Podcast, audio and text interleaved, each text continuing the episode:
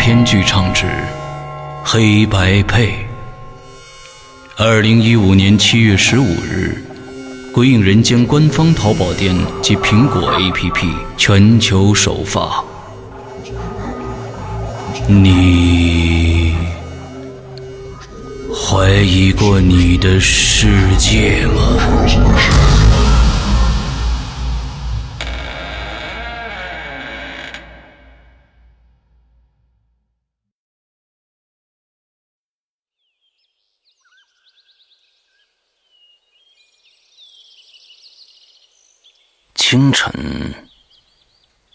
当你从噩梦中惊醒，看着眼前的世界，庆幸自己还活在这个世界上，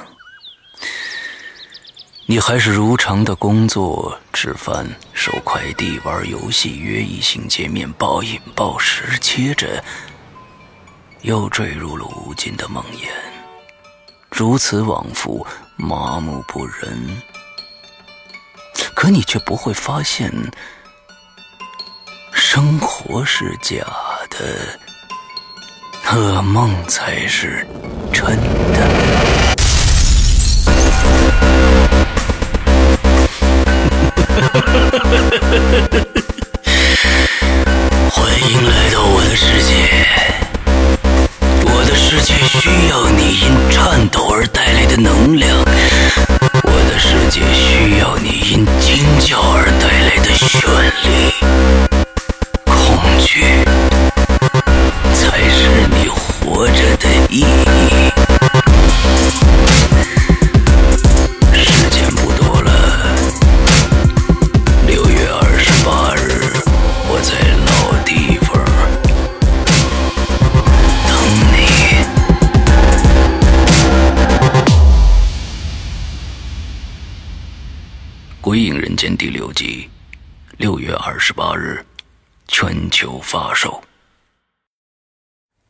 各位听众，大家好。呃，今天的这一期引留言呢，呃，我们在录制的过程当中呢，出现了一些小状况，所以呢，在。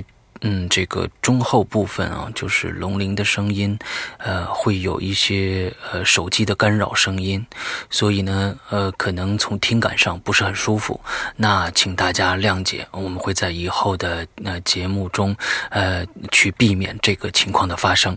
嗯，在这儿想跟大家道个歉。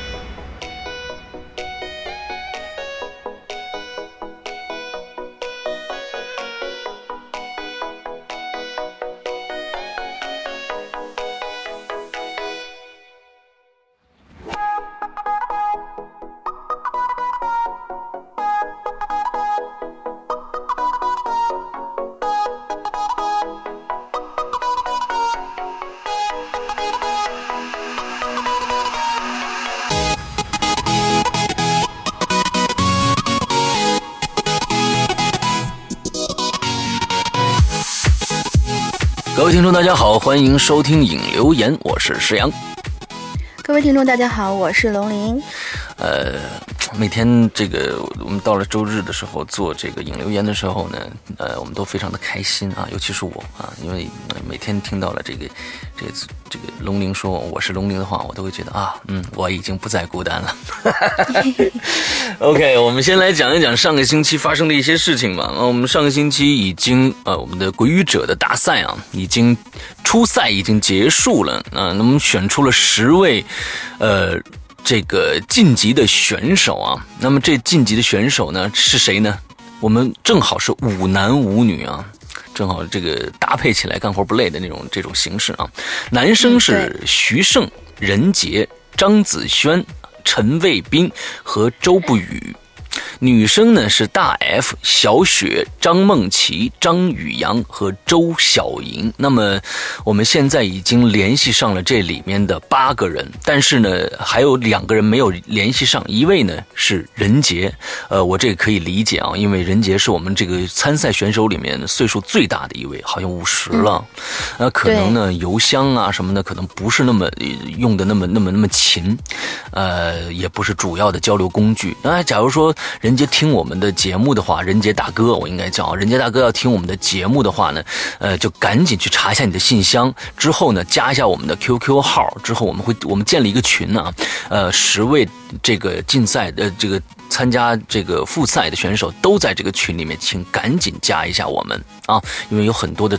下面该怎么样去做的一些事宜要跟你说，还有一位女生呢是小雪，小雪还联系不上。假如说你听到这个我们的节目的时候呢，就赶紧去看一下你的信箱。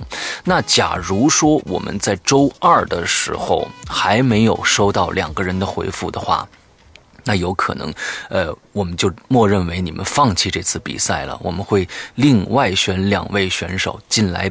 进行补位啊，那是实在不好意思了啊。另外呢，昨天呢，呃，男生里边的其中的一位朋友啊，周不语同学呢，呃，其实我很喜欢他的声音，他非非常有特色这个声音。那他也写了一封邮件，说是时间上的这个安排不开，好像是这个意思啊。呃，也申请了退赛啊。那我其实觉得呢，呃。鬼语者这个大赛不会占用你们太多的时间，说不定会给你们打开另外一扇门。呃，既然参加了，我我觉得就应该珍珍惜这次机会啊。那既然我们不强求啊，呃，既然周不周不语同学觉得呃这个时间上和家里面的安排时间安排不不开的话，那我们就算了。那我们也会补位一位。同学上来啊，那么请大家这个注意一下自己的信箱吧，说不定前一天没有收到这个晋级的邀请，呃，这两天呢，因为其他人的这个退赛，呃，这个你就变成下一位幸运儿也说不定啊，大家注意一下形象，嗯。那么我们从呃八月十五号到二十一号呢，会在 YY 上进行复赛的直播。这个直播是真正意义上的直播啊，也就是说，十位选手呢要挑选他们自己心仪的恐怖故事到 YY 上现场去讲。呃，我觉得这是我们《鬼影人间》从来没有做过的一个形式啊，也是其实是对这个十位晋级选手的一个非常大的一个考验。那么临场的这种发挥呢，我觉得是对他的整个的这种状态的一个挑战。呃，有些人呢还就觉得好像紧张啊啊，其实没必要紧张，因为你不是面对面去讲的啊，你就其实还是在自己的屋子里面啊，在那儿。啊，讲故事而已，所以不要紧张。呃，我们希望呢，那更多的鬼友呢都能参与到我们的复赛来，都能都能来旁听一下啊，我们这个这个这个呃大赛。另外呢，谁讲的好，谁讲的坏，你可以在底下进行一些评价。扔花啊，还有什么什么各种各样的东西啊，都可以往上升啊。嗯，所以呢，十五号到二十一号，大家请记记一下。之后我们的 YY 频道的号是幺七幺九五九六二啊，幺七幺九五九六二这个房间号。呃，每天晚上我们八点钟，呃，每天晚上两位，嗯，一男一女啊，干活不累，呃，两位听众来讲故事。OK，对，好，那嗯，上个星期最大的一个问题，嗯，其实也是我这要跟大家道歉的问题啊，就是我们的新版 APP 上线啊，有很多的同学找不到这个恢复购买的位置啊，我这儿要跟大家说一声道歉，这确实是我们在前期制作二点零版本的时候没有想到的一个问题，就是但我没有想到，就是说在主页上往右一拉。这个恢复购买的这个界面就出来了，这个这个地方是这么的隐藏，这么难找啊，所以在这儿跟大家呃呃说一下，呃，只要在主页上往右一拉。呃，它的左侧就会出现一条东西，里面会有鬼通告，还有这个恢复购买，还有这个关于这三个选项。目前来说，大家就可以在里面的恢复购买里面恢复以前购买过的东西。有很多人说，哎，你们升级版本以后就会要我们重新买一次东西吗？那其实。更不可能的啊！这事儿您又稍微动下脑子，鬼影也不会做这种事情的啊！所以肯定有这样一个选项，请大家去呃去做一下。还现在还没做的话，其实我们也发过两次推送通知，呃，可能很多人也都已经看到了。还有一个就是说，嗯，大家觉得最近的速度非常非常的慢，对不对？这也请大家谅解一下，因为什么呢？鬼影不像是其他的大型的网站，比如说什么百度云音乐呀，什么这些，他们有非常强大的服服务器支持，嗯，可能都没有带宽的上行下行的限制这种支持啊，所以你一点它就开始放了。鬼影呢，其实租的服务器啊，其实每年服务器的负担也是蛮重的。完之后呢，上行下行的带宽也是有限的。那正好升级二点零以后呢，所有的大家都知道，一点零以前的节目全都是没有了。这没办法，只能做这样一个手段啊！大家只要重新下下载以前下载过的节目。所以呢，所有的听众都在下载。这个这个过去的节目或者新买的节目，整个的带宽就被占的全都是峰值。我们这天看了后台的日志，服务器的日志，全部是拔顶拔顶的，上面一直是一条线，在最高的那个那个呃下行的那个那个上面的呃呃这个数值。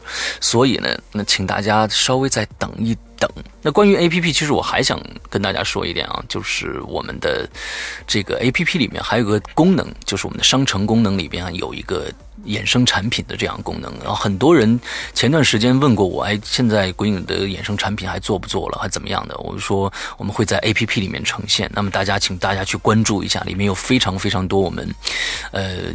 这个鬼影艺术家们创作出来的一些呃海报也好，还有一些专属鬼影的原创的这些，呃，怎么说呢？艺术画作啊，我们都可以把它做成我们的手机壳、呃马克杯、iPad 壳都可以。大家可以到里面去呃进行一些操作，甚至可以把你自己的照片也变成手机壳。你只要进到里面去，大家就。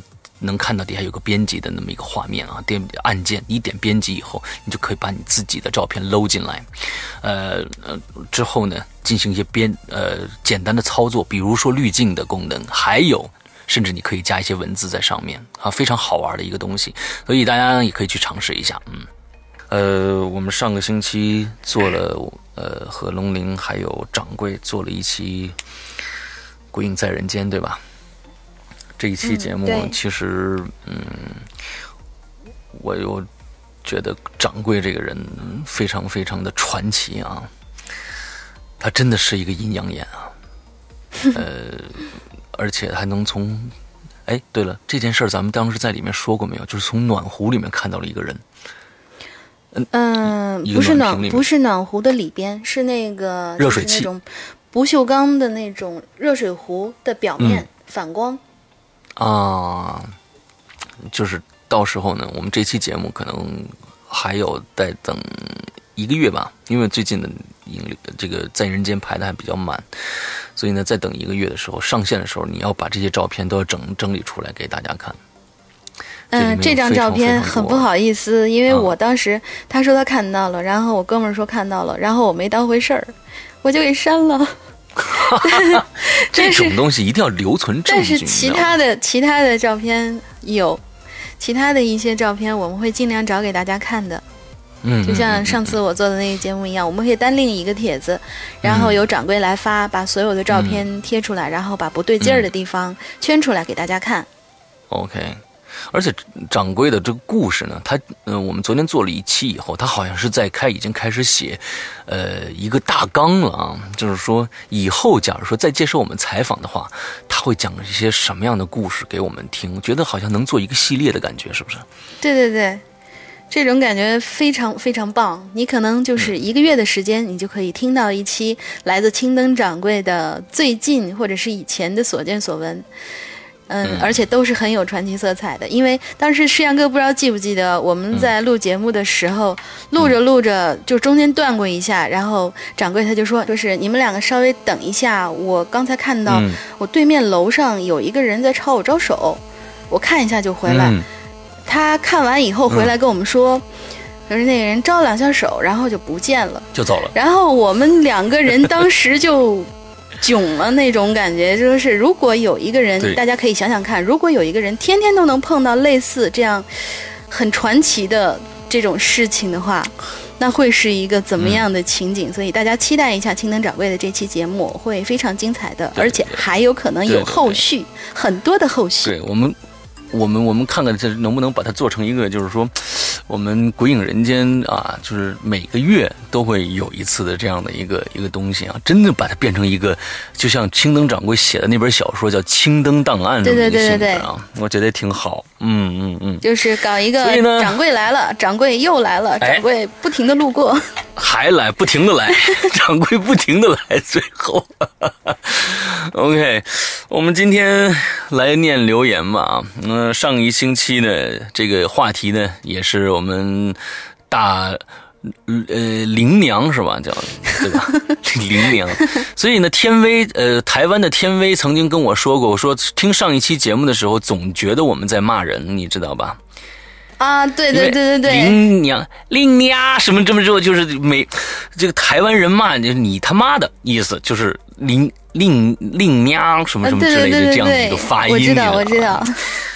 对，所以他一直一直觉得是在骂人，所以呢，我们还是龙鳞姑娘好了。然后这一期的这个话题也是龙鳞姑娘想想出来的啊，就是说恐叉症啊，就是你有什么恐什么症嘛，密集症啊、深海症啊，什么各这各种各样的人恐高症啊，这样的一个话题啊，我们来看到了很多的这个我们的鬼友也写了各种各样的。那他们害怕的东西啊，呃，也写到了一些为什么害怕出出现了，比如说恐高症或者恐深海恐惧症的这样的一个来历啊。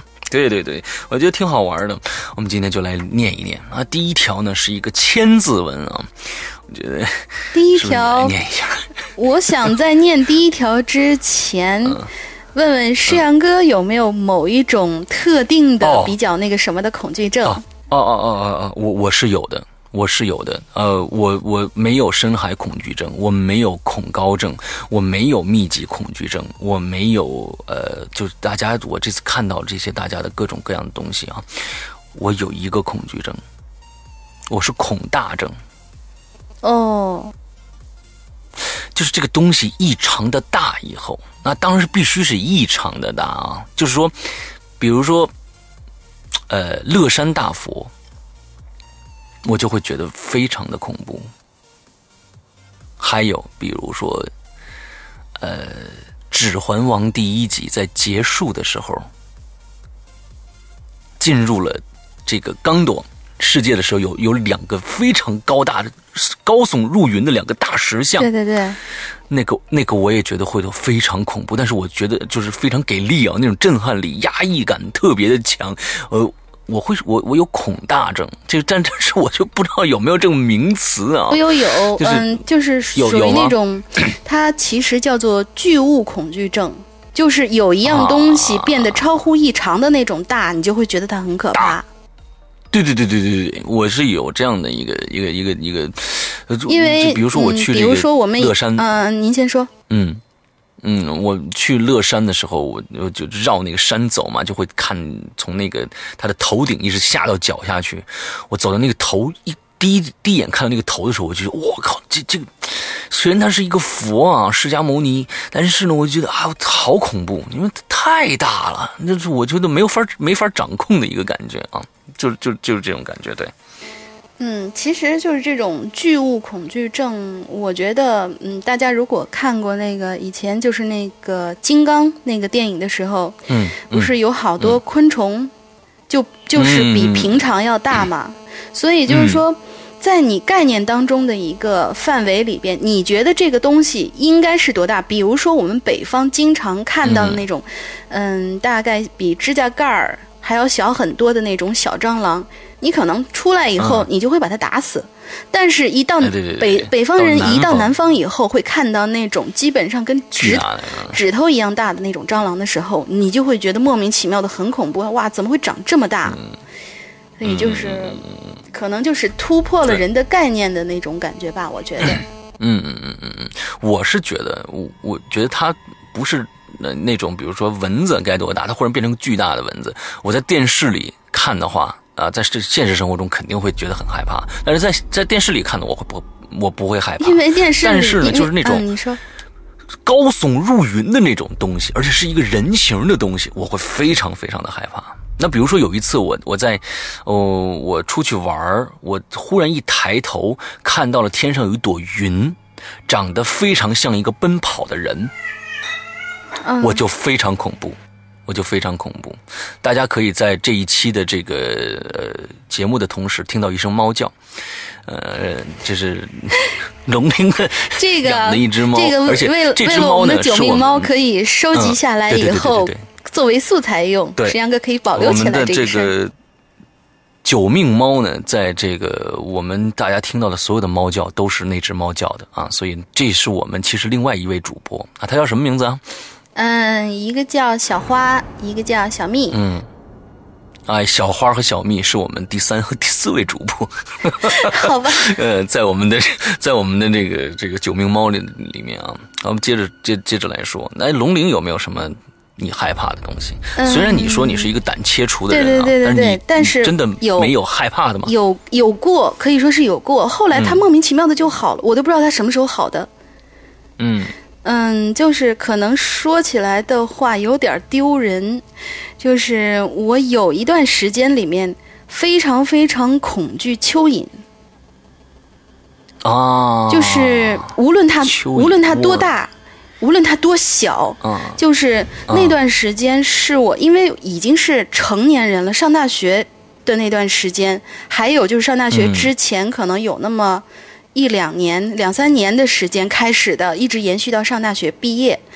就是我对蚯蚓的这种恐惧，是我长这么大以来头一次感觉到人家所说的那种，当一个人遇到恐惧的时候，你会是一个什么样的嗯反应？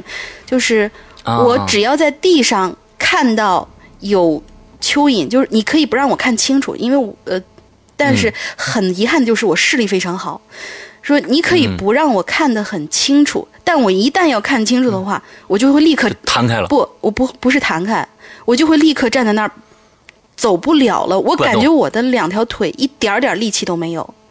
然后我哦。就是说属于那种浑身僵直，定在那儿，然后我的视线嗯。必须移开，看着天，但是我又知道那个蚯蚓它就在地上，然后我就是两只手会紧紧地握着拳头，同时能够感觉到两股寒气从手心儿一直到达心脏的那种感觉。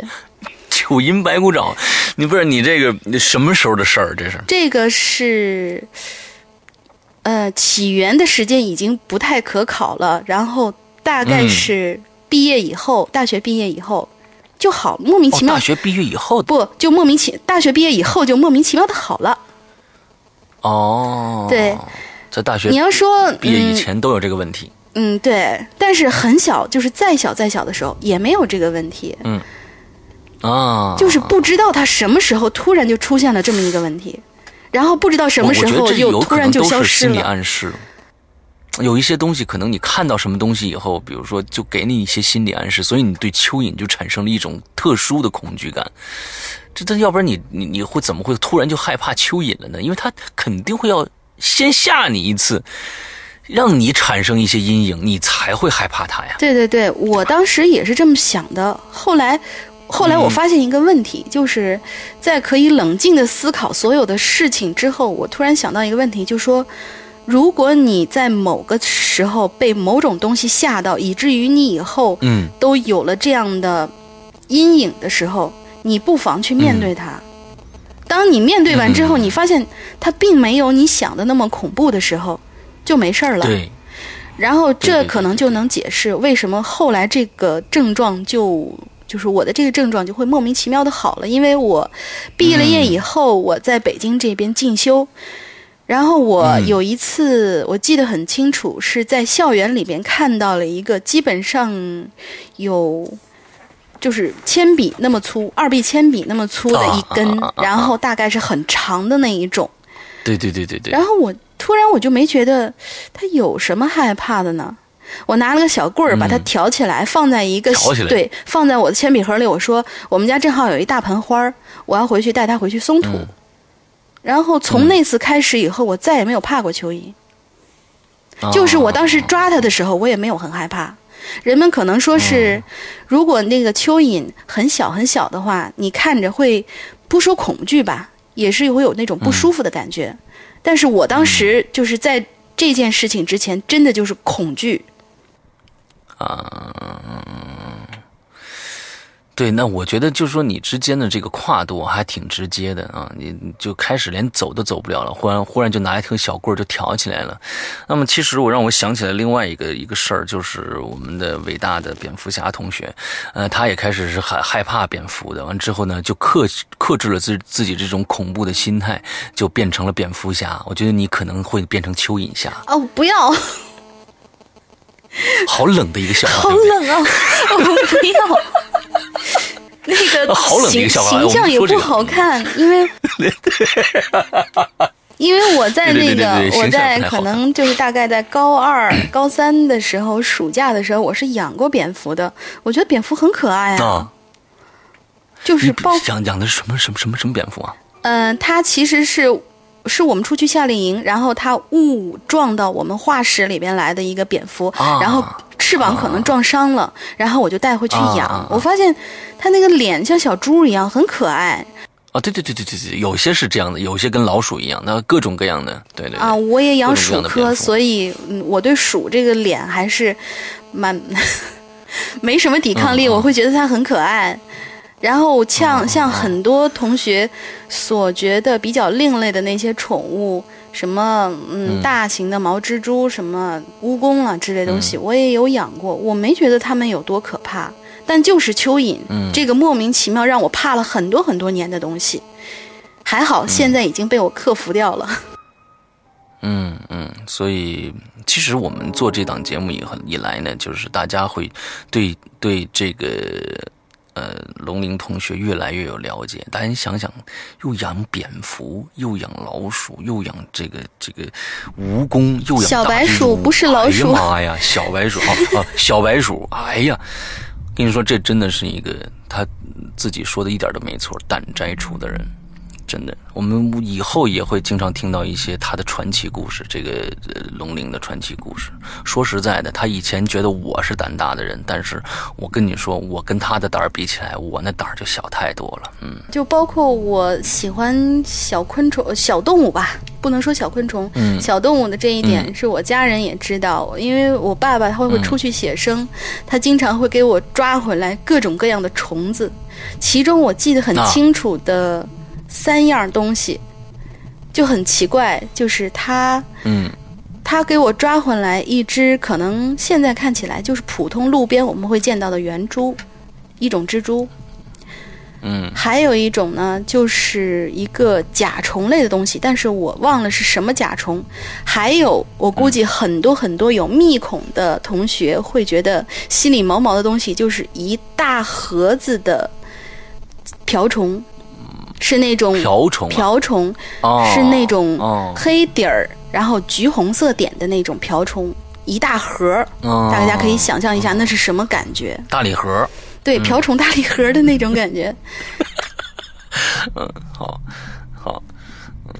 这这这小时候也是非常非常的丰富啊！除了怕这个这个蚯蚓，嗯，这也是挺怪的一件事情，嗯。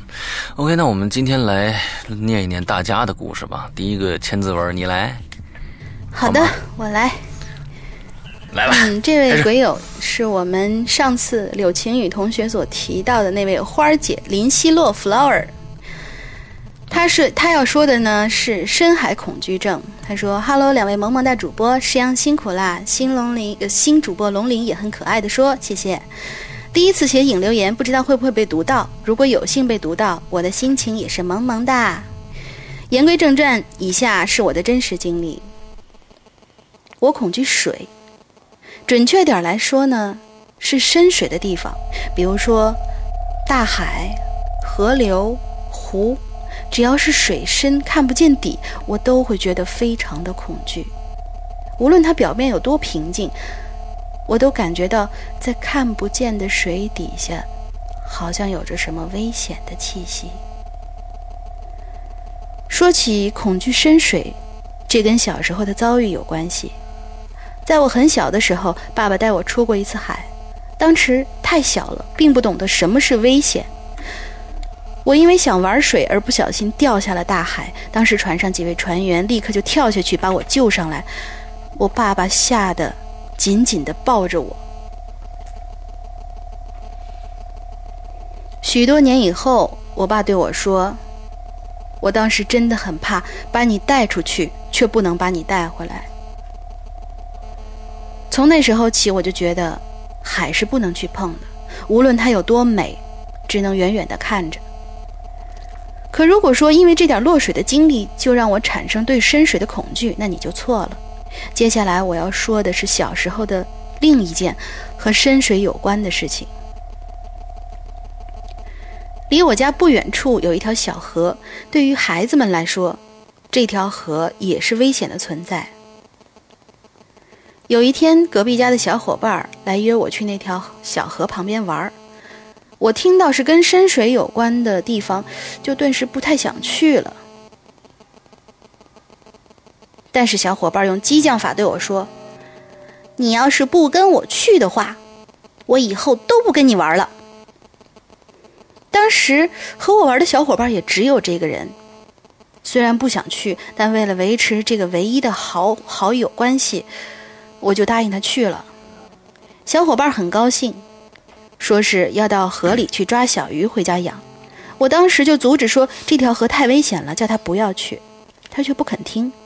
等他下到河的中央，整个人突然向下沉了一大截，河水已经到了他腰以上的时候。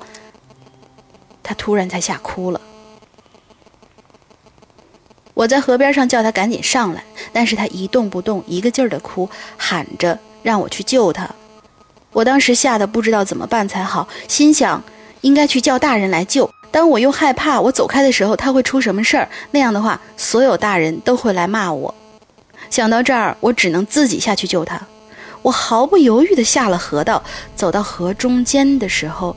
由于脚下的泥太深了，我整个人也下沉了好多好多，两只脚就深深地陷进淤泥里，怎么都拔不出来。等到大人们找到我们两个的时候，我们终于得救了。他因为害怕回家，他妈妈会骂他，所以跟他妈妈说是我把他带到河里去玩儿，我才他才掉下去的。我为了救他，自己也掉到河里了。回去还被妈被他妈妈说了一顿，又被我的父母也说了一顿，最后还失去了这个小时候唯一的伙伴儿。如果说以上那些都不算深水恐惧，那还有一件事情会让我记一辈子，因为那是一条人命。我读初中的时候，我们班有一个男生叫肖。我记得那天刚刚下课，我做完值日的时候，正打算回家，路过篮球场的时候，他正在打球。刚好那只篮球就直接飞过来砸在了我头上，我当时都怀疑他是不是故意想让我脑震荡。这个肖长得很高很瘦，他跑过来向我道歉的时候，我就觉得眼皮一直在跳，所以看了他一眼，什么都没说就走了。只是当时一整个下午，我的眼皮都在跳，内心有一种忐忑不安的感觉，总觉得有什么事儿要发生。我以为我会出什么不好的事儿，所以那天下午我骑车回家的时候都是小心翼翼的，就连吃饭的时候都是小口小口的吃。但是心里那种毛毛的、烦躁的、忐忑不安的感觉。就像海浪一样，一波接着一波朝我发起猛烈的冲击。因为这种奇怪的感觉，让我在骑车来学校晚修的路上都在想：我会不会突然被车撞死？或者我骑车过大桥的时候，桥突然就断掉，而我掉下河里，被淹死？当我来到学校的时候，已经是晚上十九点多了。我闻到一丝了不安的气息。一个同班同学拉着我，红着眼睛说：“肖被大水冲走了。”现在校长和老师都拿着手手电筒去河边找人，到现在都没回来。顿时，我的感觉就像是雷电击中了一样，愣在原地看着同学的眼睛。我根本不敢相信他说的是真的。但那时候学校里确实没见到有一个老师。来晚修自习的学生们，有些在校外窃窃私语，有些在校外忐忑不安，还看见了几个警察在校外不停地走动着。有个女生的哭声。从我旁边传过来，我扭头去看，那是肖的孪生姐姐，她跟我是一个班的。肖没有再回来，河水把她冲到了很远的地方。学校里的老师和大量的警察找了一夜，直到第二天中午才找到了肖，那已经被河水泡得发白的尸体。他的孪生姐姐那天晚上哭晕了多少次，我不知道。我那一晚上也没睡好，脑子里不停的闪过肖那高瘦的身材和他那天下午道歉时的笑容。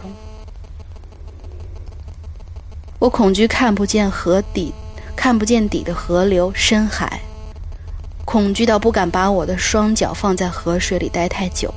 我总觉得。这看不见的水里，就像有一双手，它会趁你不注意的时候，就把你拉下去。嗯嗯，好了，这个故事就结束了。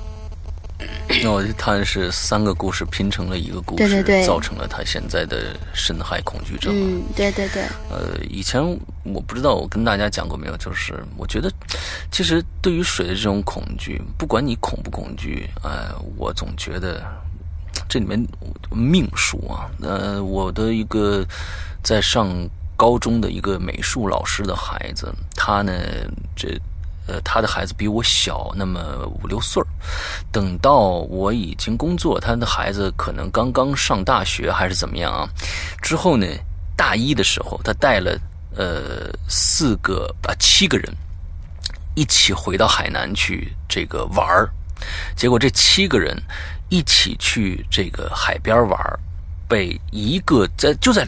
就在海边上，那个、那个、那个浪基本上就可能到脚踝的那么那么个位置，忽然间，这个海滩就塌下去了啊！塌下去，就塌下去了。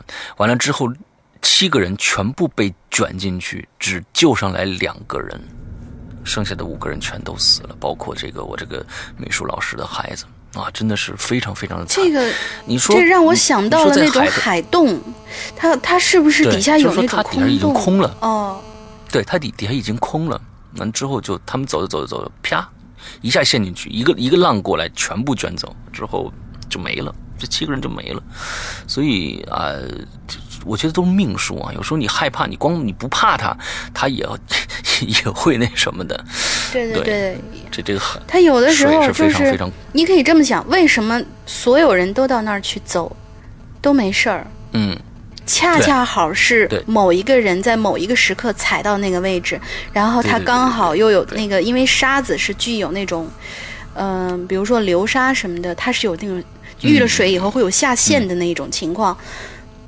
那就是在刚刚好有那么一个重力的时候，就把它压下去，寸劲儿。对，有那么一个寸劲儿，这也很难说。是的，是的，所以啊，呃，不好说。嗯，我们来听下一个，下一个，嗯，这个。朋友叫方硕啊，他也是我们这次归于者的归于者的参赛者之一啊。我还深深刻的记着方硕的播讲方式，呃，他给他的这个故事添加了一些效果啊，之后呢加了很大的混响啊，基本上的这个播讲风格是这样子的：是阳哥，龙鳞姐好，已经好久没念到我的留言了。希望这次能中，哎，大概是这样的一个一个一个一个一个方式啊。那是一个阴阴森森的一个女子在那里在那在那里说故事啊，大家可以去听一下，到我们的 BBS 上。嗯，他说呢，我这个人呢有密集恐惧症，呃，密集恐惧症不算严重，但是我更恐惧老太太。我看见他们啊，我就是绕道走。我唯一不恐惧的，就是我姥姥了。可是为什么如此恐惧老太太呢？哎，这是有原因的。记得是初二暑假的时候啊，我单补化学，那化学不太好啊，单补化学。而化学老师家呢，正好在我一个很要好的同学家附近，应该是那那应该是七月十几号的时候啊。我补完课，哼着歌下楼开车子，我听见在我头顶的右上方有个很细很细的声音，好像也在哼歌呢。我就抬头望过去。看到我车子正对着的一个窗口旁边的那扇开着的窗户上，趴着一个老太太。哎，这老太太的脸呢，贴在纱窗上，像生生的陷进、嵌进去一样。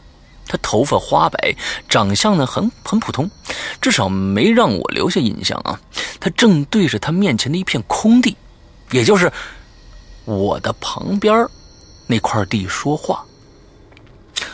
而且我很确定那是一种方言，而且不是东北话，啊，嗯，好像方硕是一个黑龙江的一个同学啊，而且不是东北话，因为我听不懂，只能勉强听到一句话，说是，他说是，哎，要走了，哎，我可不敢走啊，老太太怕被那个狼骑呀。他说，我以为他和别人打电话呢。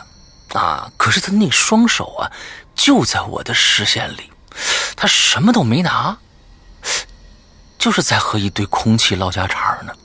我当时我也没觉得什么，我这骑着车子就走了。可是让我没想到的是，这样的事儿又发生了。过了十多天，我依旧下楼开车，我又听着了一个声音，在我的右上方，还是那老太太。她以同样的姿势在对着空地说话，不过这次内容可是不一样了。他问别人：“他说，你退休了吗？”哎，没人回答。他说：“哎，退了好啊，可以到处走走，不像俺那个老太太，只能待在家里。”哎，还是没人回答。可是，在我的眼睛里头啊。一个趴在窗子上的老太太对着一片空地自言自语，是很可怕的，并且呢，我发现老太太口音变了，哎，就是普通话。这也是为什么我能准确的写出老太太这个话的说的话的一个原因啊！短短的十天，一个老太太居然变了口音。到这里，我真的心里有点发毛了。再一次落荒而逃，确确实是啊，就是说这个，他变成从一个一个方言变成一个正规的普通话啊，我觉得这个一个老太太确实是还是有点恐怖的啊。呃，后来呢，和那个要好的同学说起这件事儿啊，他说啊，他也知道那个老太太，以前老太太经常会拿着把菜刀朝着对面的楼喊一个人的名字，但那个人呢，从来没出现过。并且啊，他说有天他玩他晚跑的时候啊，晚上跑步的时候，听见邻居说那个老太太是神经病，喊的名字是一个十多年前就死了的伐木工人的名字。嗯，直到现在我也害怕靠近那个老太太。年纪大了，想起这件事儿呢，才发现有些诡异。愿诗阳哥喜欢这个故事，故事故事不是故事。最后附上一张家乡全景，中间黄呃黄墙蓝顶的楼房，最后一排右侧的那栋就是我遇见老太太的地方。嗯，OK，嗯，这个害怕老太太，嗯。还有这这个这个能取一个非常这个相当于学术一点的名字吗？恐太症是吗？但是 其实我听完这个故事以后，我觉得心里面其实挺心酸的。就是如果有一个老太太常年都是这个样子的话，他年轻的时候可能经历过一些什么事情，才让他变成这样？但他心里又有一些什么记挂，然后每天就想着自己年轻的时候跟那些。可能现在已经不在了。那些认识的人隔着空在对话，有可能那些人只有他能看得到。然后就是他每天这样一天一天过去的话，其实整整个这个场面，仔细想想蛮让人心酸的。嗯嗯嗯。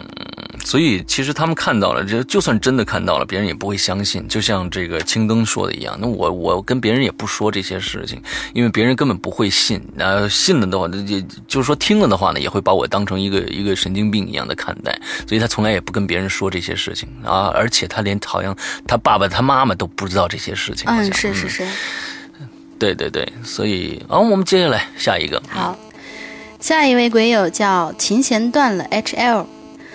好久不见啦，石阳哥，龙鳞真是可爱，卡哇伊呢？谢谢，强烈要求爆照哦，嘿嘿，声音表现力真的好强，好棒的说，再次谢谢。最近一直比较忙，再者呢，之前留的话题我几乎没有什么经历过，也接不上话茬儿。再者是鬼影现在对引流言的要求略微高大上了些。所以就潜水酝酿了酝酿了许久，现在终于可以出来透个气儿啦。要说我的恐惧症呢，我会把它分为两种特性：阴性和阳性。何为阴阳两性呢？阳性嘛，就是直接表达的那种恐惧；而阴性，就是间接或者心理暗示的那种恐惧。我觉得它这个区分方法是非常好的。嗯，阳性。恐惧，我有两个，一是恐高，就是在那种光秃秃的、没有什么可以辅助的高处，就是我们最常见的那种恐高症。第二呢，就是密集的、大片的、油亮亮的蟑螂，这个给谁都觉得心里会有点不舒服吧？应该对，比较膈应。嗯，而阴性的。其实一直影响我至今，就是那种暗红色的实木棺材。我八岁的时候，奶奶因为心脏病突然去世。当时听到这消息的时候，妈妈就急急忙忙带着我回农村的奶奶家。那会儿的我完全不知道发生了什么事儿，只听见妈妈很匆忙地对我说了一声：“你奶奶走了。”我心说。奶奶走了，去哪儿了呢？不过只是想想，我没有开口问妈妈。中午到了奶奶家，发现已经有很多亲戚在奶奶家的院子里各种唏嘘。正要到屋内给奶奶叩头的时候，这时候我就看到了门外的左侧，安安静静的放着一口很长很大的暗红色的。木棺材。当时的我完全不知道那是个什么东西，只是觉得它，我看到它的时候，浑身一怔，而且我还闻到了那种细微的木头和油漆混合的味道。奶奶躺在厅堂中中间的一张被架起来的木板上，穿着一身黑色的寿衣。头扎着黑绸带，系着黑色的花。其实，这段记忆对我来说还是比较隐私的，我从来没有对任何人说起过。而我对奶奶的记忆只有不到八年的时间，在我的印象里，奶奶总是洋溢着微笑，对全村的人都非常的好。大家对我奶奶的评价也都是大好人。很善良，很勤快，热情好客。谁都想不到，他竟然五十三岁就离开了人世。记得出殡的那前一天，几个比较壮的亲戚，把门口的那口大棺材抬进了屋里，然后就熙熙攘攘地说了些什么，我已经记不清了。只听到爸爸妈妈、叔叔婶婶哭哭啼啼地说道：“妈。”你走好，我们现在把你放在里头了。你别害怕，我们都在这儿陪着你呢。其实每次想到这儿的时候，我心里还是很不好受的。我当时只是觉得怪，因为我从来没有见过这种事儿。盖上棺材以后，全家人都轮流守夜。那一晚我比较困，好像是九点左右吧，妈妈就让我进屋去睡觉了。不过那一夜并没有发生什么特别诡异的事儿，只是每次路过那口棺材的时候，我就会刻意的避开。第二天出殡了，到了火葬场，开始举行告别仪式，我就突然发现，奶奶的嘴角竟然流出了血来。当时真的把我吓坏了，真的。现在我知道那个现象其实是血管僵硬、血管爆裂所致的。所以怎么说呢？到了九八年，我十二岁的时候，姥爷去世了。那会儿看到棺材里也棺材也是隐隐约约的有一种恐惧感，而且姥爷没有放进棺材的时候，脸上是光光没有胡子的。出殡的那一天，在火葬场举行告别仪式的时候，我突然就发现，我姥爷的脸上居然长出来了一层发米黄色、银白的胡子茬儿。就像鬼影天威那天现那天形容的那种颜色一样。现在我已经二十八岁了，两个月以前，爷爷也去世了。相信你们应该猜到了，我还是觉得有点怕。之前听过《鬼影在人间》里有一期说，如果你在亲人的尸体和遗像旁感到害怕了。那就说明是亲人在故意给你放怕，让你不要去想他。也许这样去解释，我心理方面恐惧还会驱散一些吧。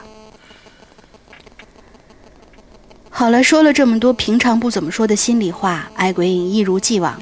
其实告诉大家一件事儿，现在是午夜三点钟，我在公司加班呢。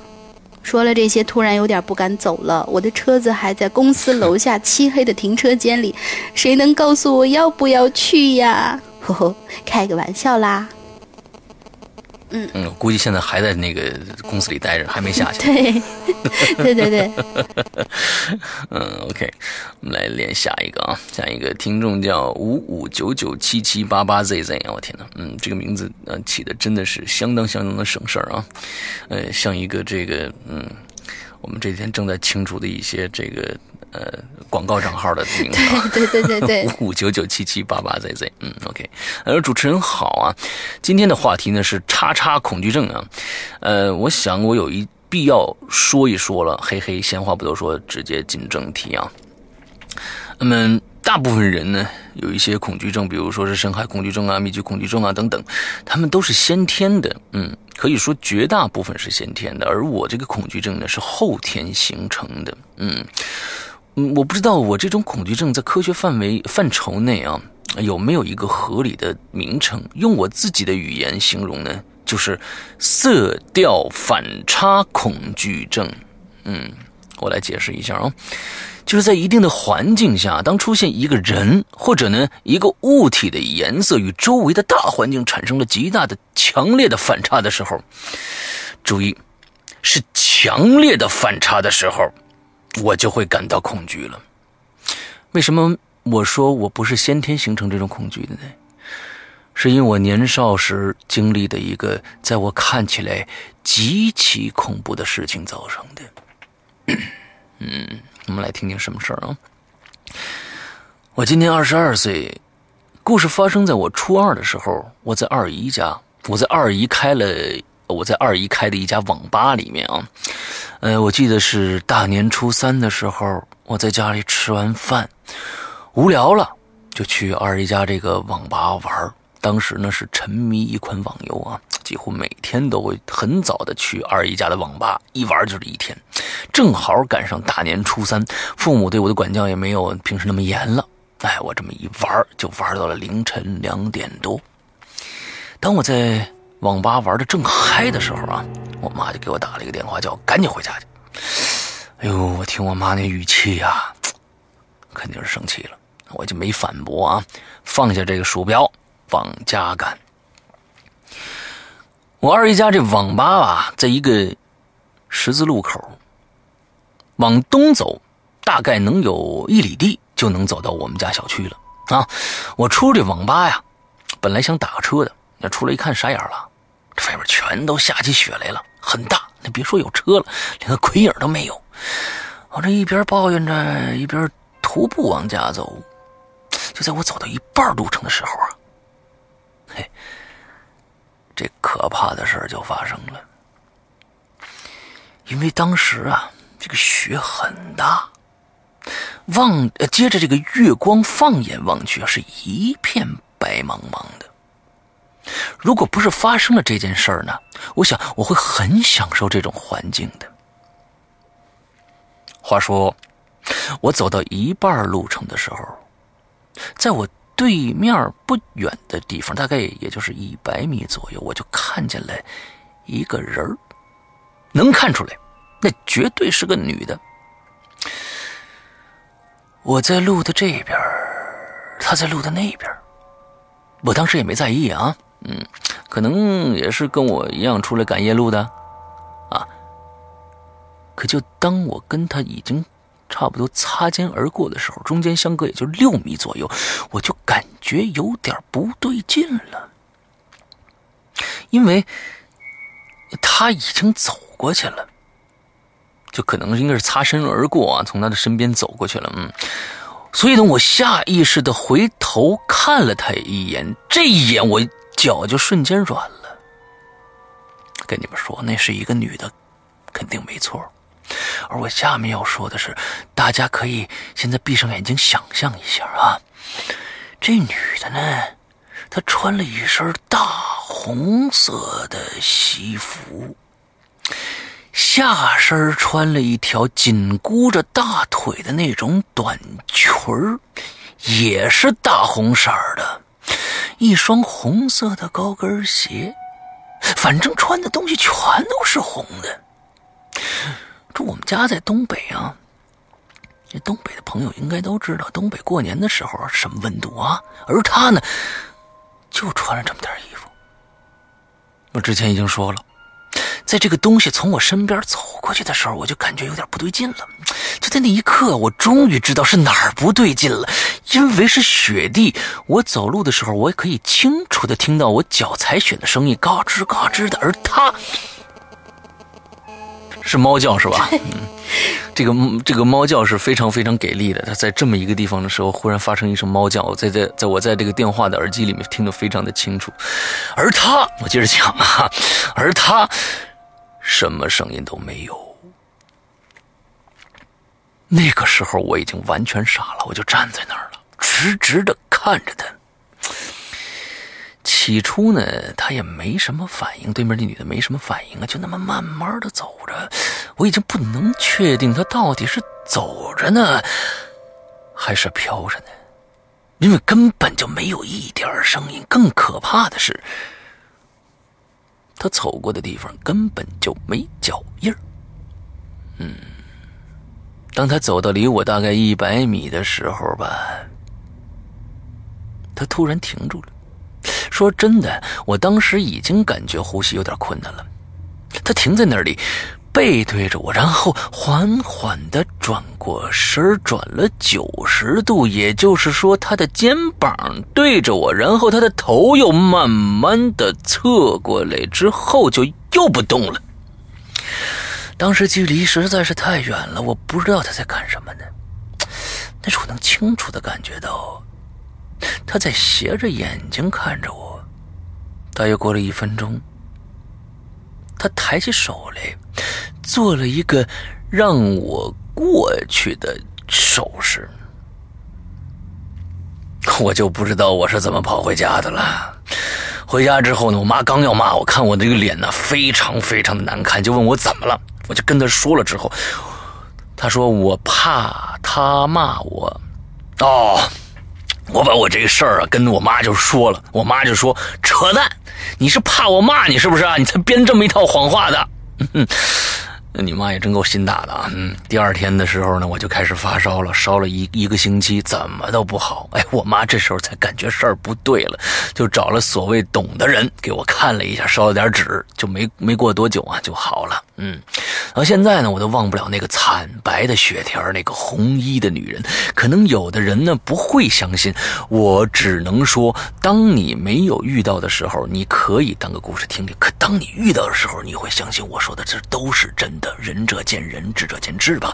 我的故事讲完了，文笔文笔不太好，主持人见谅，希望被读到。我觉得你讲的。嗯，确实还不错，但是我我不知道你你你有没有对《鬼影人间》的 logo 会产生极大的恐惧呢？因为《鬼影人间》logo 是黑和红两个，也其实是一个非常大的差这个反差的颜色啊。我不知道你会不会产生恐惧哦。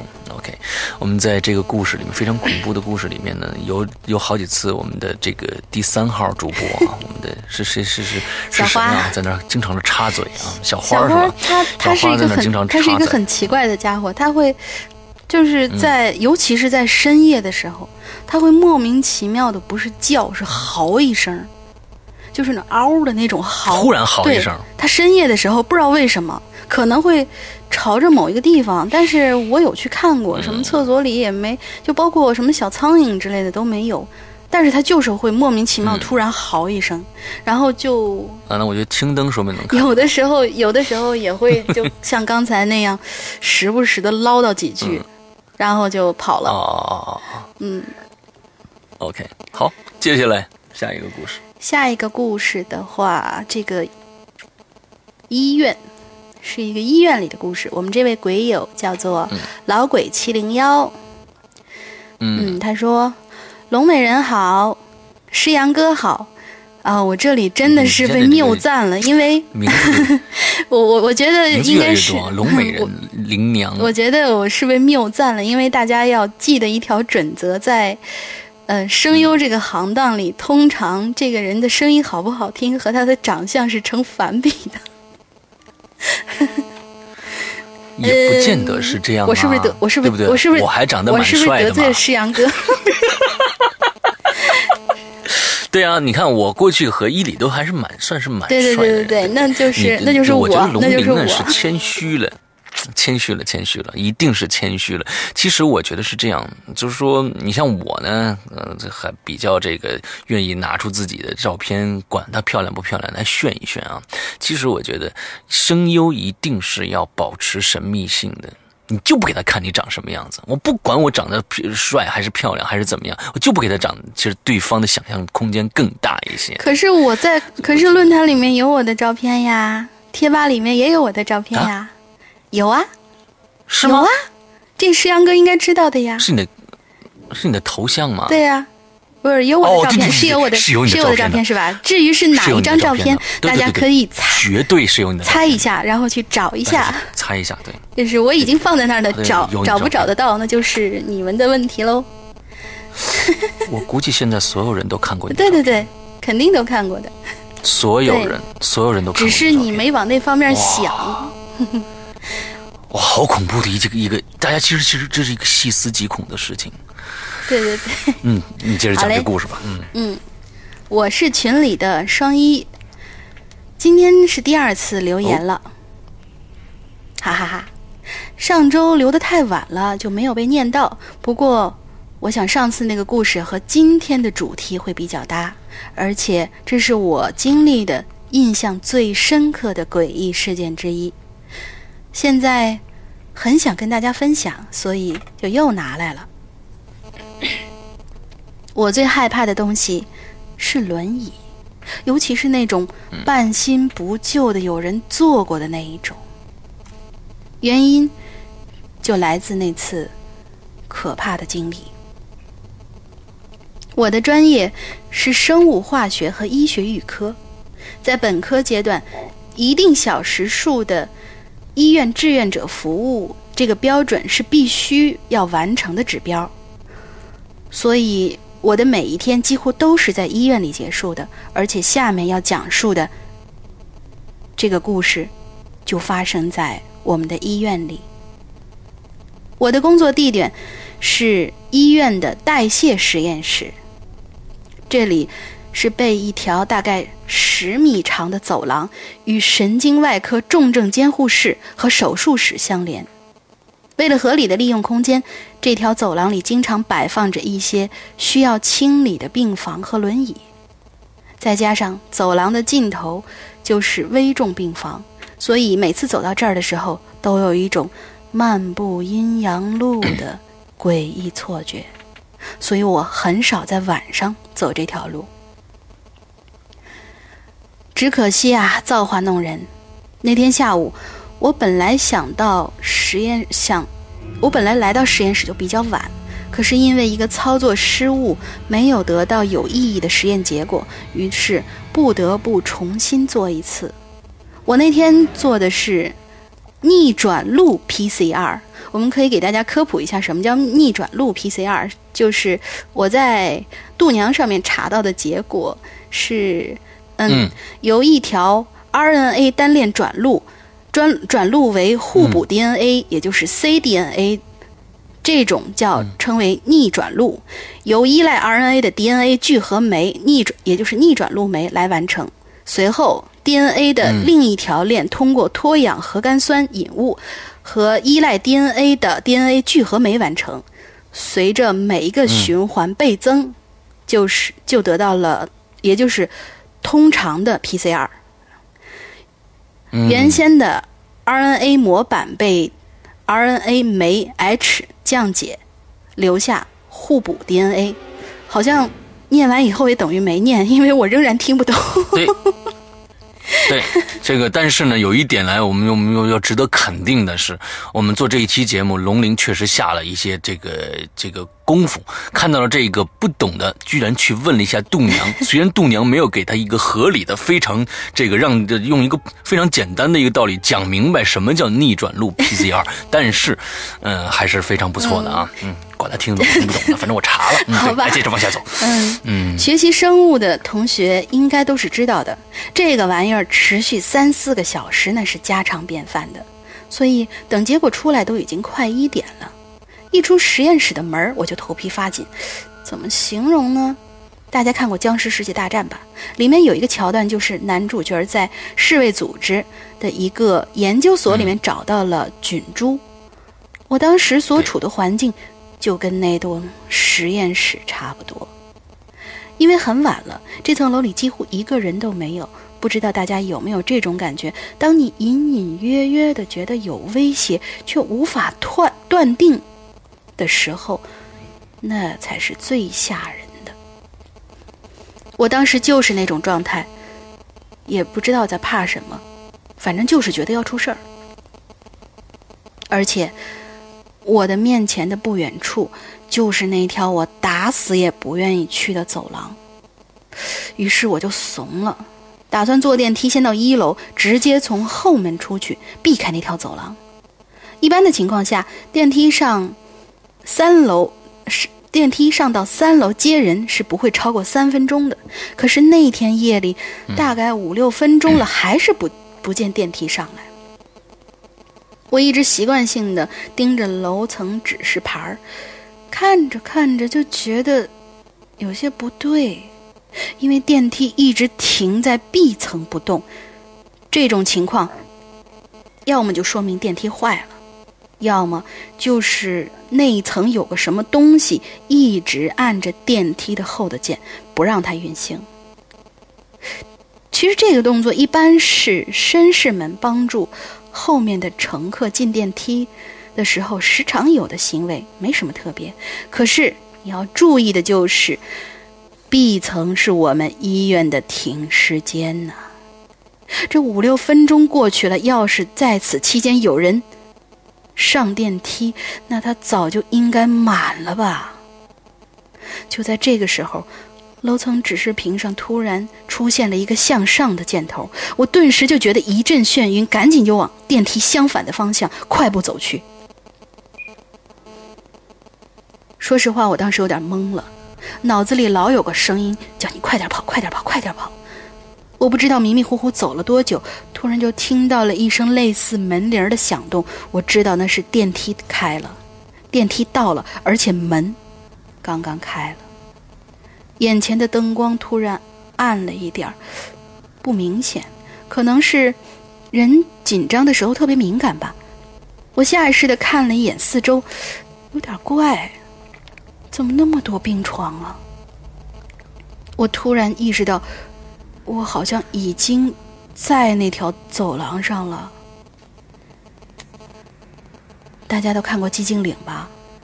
我当时就是愣愣的杵在那儿，觉得下一秒就会从表世界堕入里世界的无尽深渊，说不定 身后有一个头上长了腿的怪物，正在抽搐着向我逼近。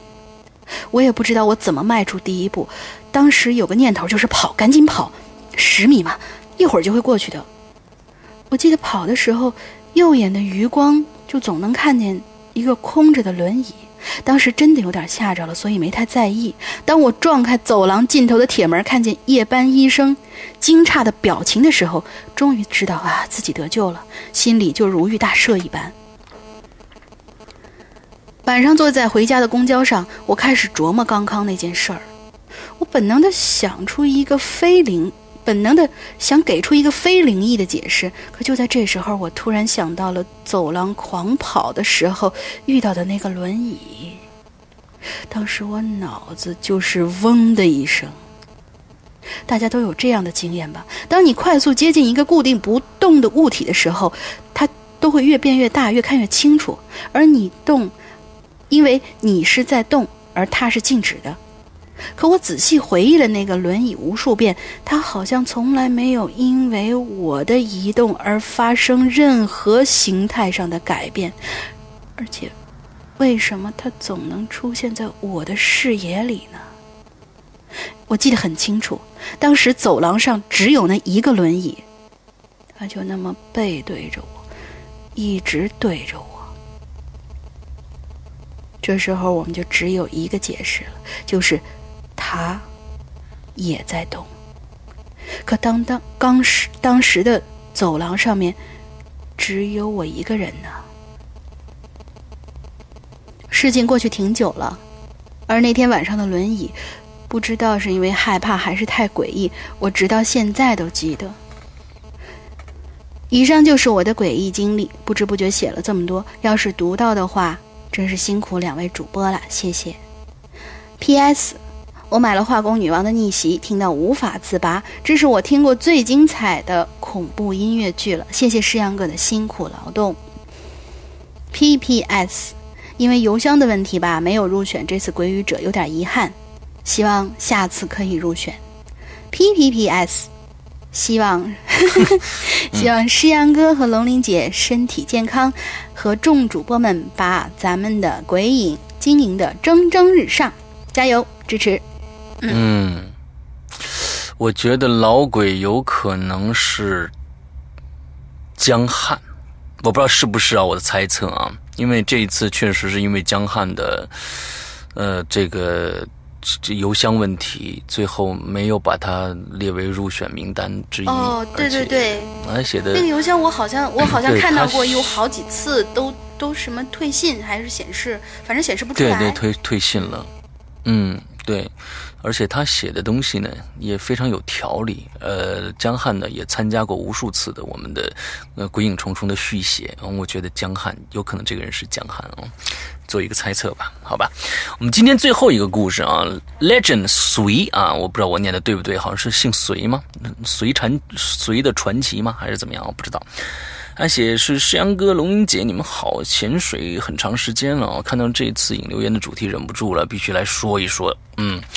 说到恐超症啊，其实呢，我并不觉得真的存在啊。我是一个不会轻易服输的人。之前呢，我有深海恐惧症、有恐高症等等症状，但是我都给克服掉了。嗯，恐高呢是通过攀岩、蹦极克服的。澳门二百三十三米的那次，我从天而降怒吼之后，便再也不恐高了。对，嗯。为了克服深海恐惧症，我去学潜水，还拿到了这个 A O W，呃，括号就是进阶开放水域潜水员的证书。呃，在水下十八米左右，哇，十八米非常深了，那个那个那个耳压就非常非常大了。我最深的潜到了十二米，就真的实在是那个水压太大了，受不了了。它已经是到十八米了。呃，我在水下的十八米左右的深度呢，甚至是晚上我可以肆意的游动，看鱼儿来去匆匆。啊，那么我现在的恐惧是什么呢？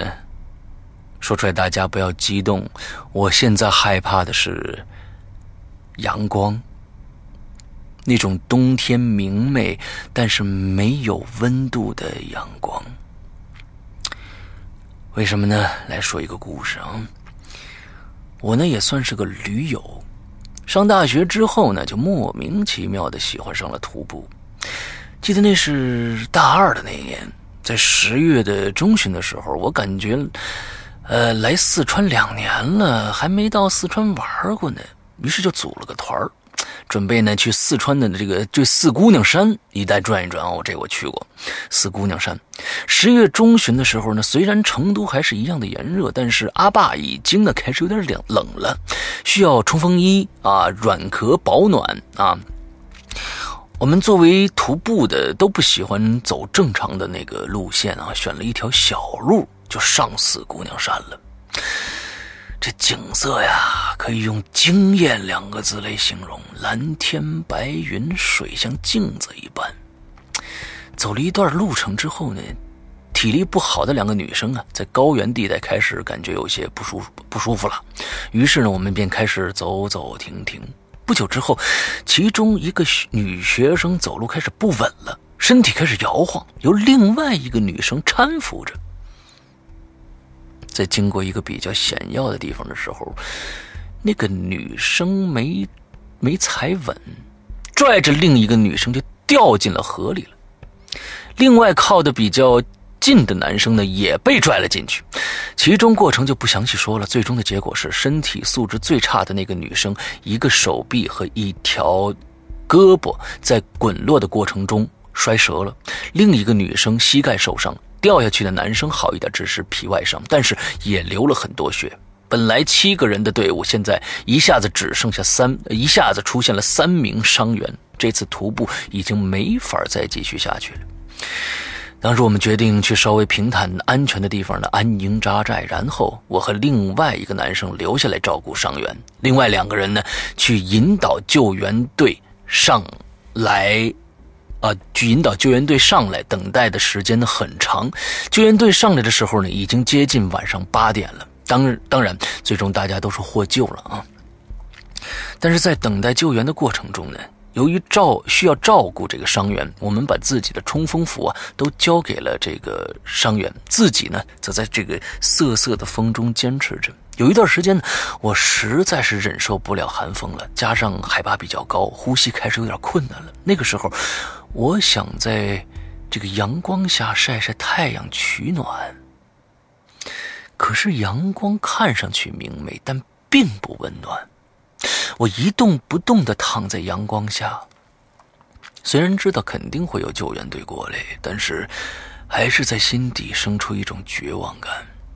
可能是因为那看上去暖暖的阳光，并没有给我带来看上去的温暖吧，就好像是看上去的希望其实是绝望一样。我胡乱地思想着。万一我们走不出去该怎么办呢？然后呢，就越想越怕，然后我开始害怕那种阳光了。那年的冬天，当我站在那种没有温度的阳光下，我还会清晰的记得当年的那种绝望和恐惧，就像是自己出的等死，没有其他选择哦。就像是自己除了等死没有其他选择一样，以至于来自北方的我，大学毕业后逃到了南方的城市，至少这儿的阳光比那个时候要暖和些。嗯，其实我感觉啊，大家听到这个故事的时候，可能体会不到那种恐惧。说实在的，呃。我有这样的恐惧，我有这方面的相当于一个一次经历吧。嗯，那个时候我们也在上大学，当时候呢，北京有一个非常有名的长城，非常有名的长城，叫司马台长城。啊，很多人可能都去过，现在呢被修得非常的漂亮啊。但是在当时我们九九几年去，我记得是九八年去的时候，那其实还算是野长城之一。我们爬到了第十三个台子的时候呢，就已经到头了，上面写着这个禁止游客往前走。但是呢，我们我们年轻气盛啊，二十多个人有男有女，说一定要爬到顶上去，因为顶上有一个二十三楼的时候有一个叫望京楼，那个地方那个那个烽火台叫望京楼，说从那个上面可以看到北京市。因为一帮傻孩子呢，就是作死嘛，对吧？就一起上去了。二呃二十多个人，有其中几个人没上去，从原路返回了。但是大家知道，司马台是非常非常陡的一个长城，啊，你从你从爬到半半路的时候，你往回看的话，你只能看到天，因为它太笔直了，非常笔直的一个长城，你只能看到天，往回走更加的恐怖。所以呢，当时大家就觉得啊，我们往往前走吧，一直走到望京楼。现在我不知道望京楼修好了没有啊？当时呢是非常非常破旧的。破旧到什么程度？可以跟大家形容一下，它的烽火台已经完完全全风化掉了，只剩下可能五十厘米宽的一个檐儿，两边就是非常非常高的悬崖峭壁。好像，可以想象一下啊，当时就是这个样子的，所以所有的人都是趴在那个檐儿上往上爬，往上爬，就是一步一步往前挪。那个时候呢，呃，我们还没没有我，因为我是当时可能是中间傻大胆之一，就说你走没没事你往前走，你别往两边看，前面一女生啊，我说你往前走，你你推着，当时他他他就都是趴着嘛，所以我推着他前面那个女生的屁股往前走，我说你别停，后面还有人呢，往前走往前走，完了之后到了二十三楼啊，这个望京楼，我们非常的开心，但是我们忽然想到了一个问题，我们怎么下去？那个时候已经晚上六点钟了，我们不知道该怎么下去。这个时候，从远处来了一个大妈。这个大妈是干嘛的呢？在当年，她是专门在整个的这个长城上健步如飞的穿越在整个的司马台境这个这一条范围之内的一个大妈，应该有五十多岁了，手里带挂了一个筐，里面全是水。大家想想看，很沉的。之后她就是给游客来卖水的。很牛逼的，那体力不管是体力还是怎么样啊，之后都非常牛逼。完之后他就说：“你们干嘛呢？”然后我说：“我们大妈，我们我们我们想想下去，但是这条路我们是真的回不去了，那太险了。”大妈说：“你跟我们走吧，从咱们从山中间找一条小路下去，我每天都走这条路。”那可是一千多米啊，一条笔直的下去的小路。在这个时候，我们整个这个队伍就形成了三个三个不同的队伍。一一个队伍是第一波跟着大妈一起走下去的，只有一个男生。第二波是中间的大队伍啊，十多个人，还有一个小队伍，还有五六个人。这五六个人根本不敢动，一动不敢动。其中包括我，我是揪着这帮人往下走，一直把他们揪下去。在这段路程当中。有有有一段有一段是非常非常险的一个笔直的将近小二十米的一个一个小洼，我在那儿已经绝望了，我觉得我拖不我拖不了他们走，根本拖不进拖不拖不动他们，因为他们根本不敢走那条路。这个时候已经非常冷了，而且远处还传传来依稀的仿佛是狗叫的那种狼叫声，非常远的地方。传来嗷的一声，我我当时我们这些人 所有人一惊，你知道吧？我就说，我靠，这司马台附近还有狼吗？不知道是狗还是狼，所以传来那样的一声叫声，所以我们这几个人就卡在了那个那个山坳里边。那个时候已经非常冷了，非天天那个时候应该差不多有八点多，晚上八点多，四周黑漆漆的一片，什么都看不到。之后，我在这时候有，就真的是有一点绝望了。所以，我我当时我我看到这个文章的时候，我在想，就是很多人觉得哦，那个太阳那种温度给到你并不是一种补充，而是一种更加的绝望。我能我能体会到这种这种感觉。其实，你可能到了那个环境底下，嗯，你才能感受到一种啊另外的一种感觉吧。对对，现在通过诗阳哥这个故事，嗯我们也知道了为什么大家说去登长城也叫做爬长城，嗯因为你真的是爬上去的。对嗯对对，我算是把金鸡路段的所有长城、野长城全部都爬过了。最最漂亮的，假如说大家还要去长城玩的话啊，给大家介绍一个可以去剑扣啊。那我觉得是剑扣长城那一段是所有金鸡路段最漂亮的长城，可以从金从剑寇，呃，一直走到慕田峪，中间还能经过牛角边啊。我们当时三天的穿越，我们走了起码就是东边的呃北边的一小部分的一段我们走过了，所以我我认为剑寇是非常非常漂亮的一段长城啊。说个题外话，其实，我想，我想总结一下咱们这次的这个主题，就是说，当你嗯面对了一些、某一些恐惧的时候，其实好像嗯你再去直面它的时候，你就不会觉得非常恐惧。但是这种直面嗯要有一个限度，比如说，嗯、我怕蛇咬，然后那我就去摸一下蛇吧。嗯但是如果你真的被蛇咬了怎么办？所以，嗯，直面恐惧，但前提是量力而行，不要去当傻大胆儿。嗯，对，安对对对，全第一，安全第一。安全第一，对对对，对对对嗯对，我我很佩服最后咱们这位这个这个鬼友，他嗯、为了克服恐高去做攀岩或者是蹦极，呃，为了克服深水去去呃考这个潜水证，我觉得这都是克服的克服恐惧症的一个非常好的一个办法。那就是但是是要在安全第一的。呃，情况下你不能自己拴一根麻绳从楼上跳下来，这这是不可能的，你知道吧？这种这种尝试是非常这个傻的啊，估计也没人愿意。另外，我还要吐个槽，就是我。因为我以前不知道有密集恐惧这种东西，我觉得借这期节目我可以说一下，其实密集恐惧这个东西，我分析来看是由于大家看到了很不舒服的东西，或者说是在嗯你的概念之外，但是它好像看起来嗯密密麻麻的时候，你会有一种心理嗯或者生理上觉得不适的那种感觉。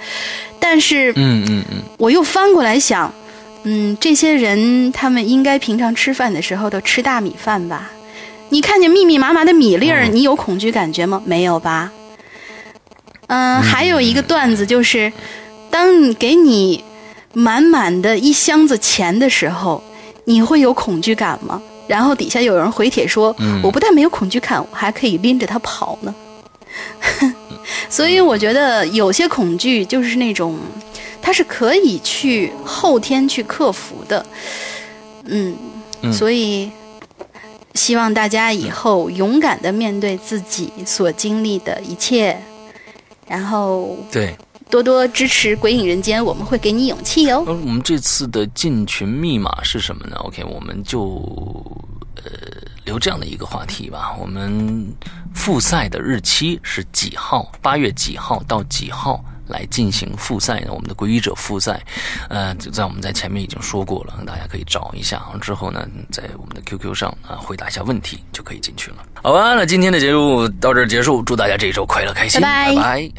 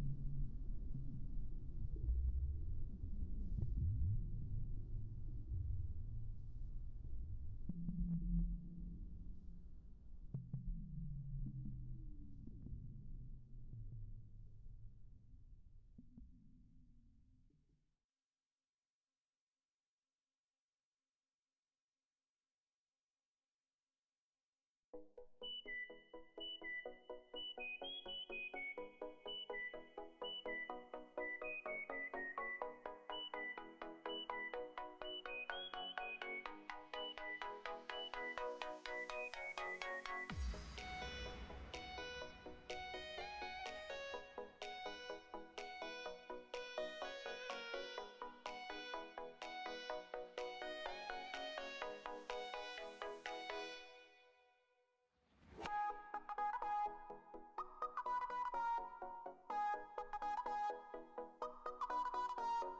you.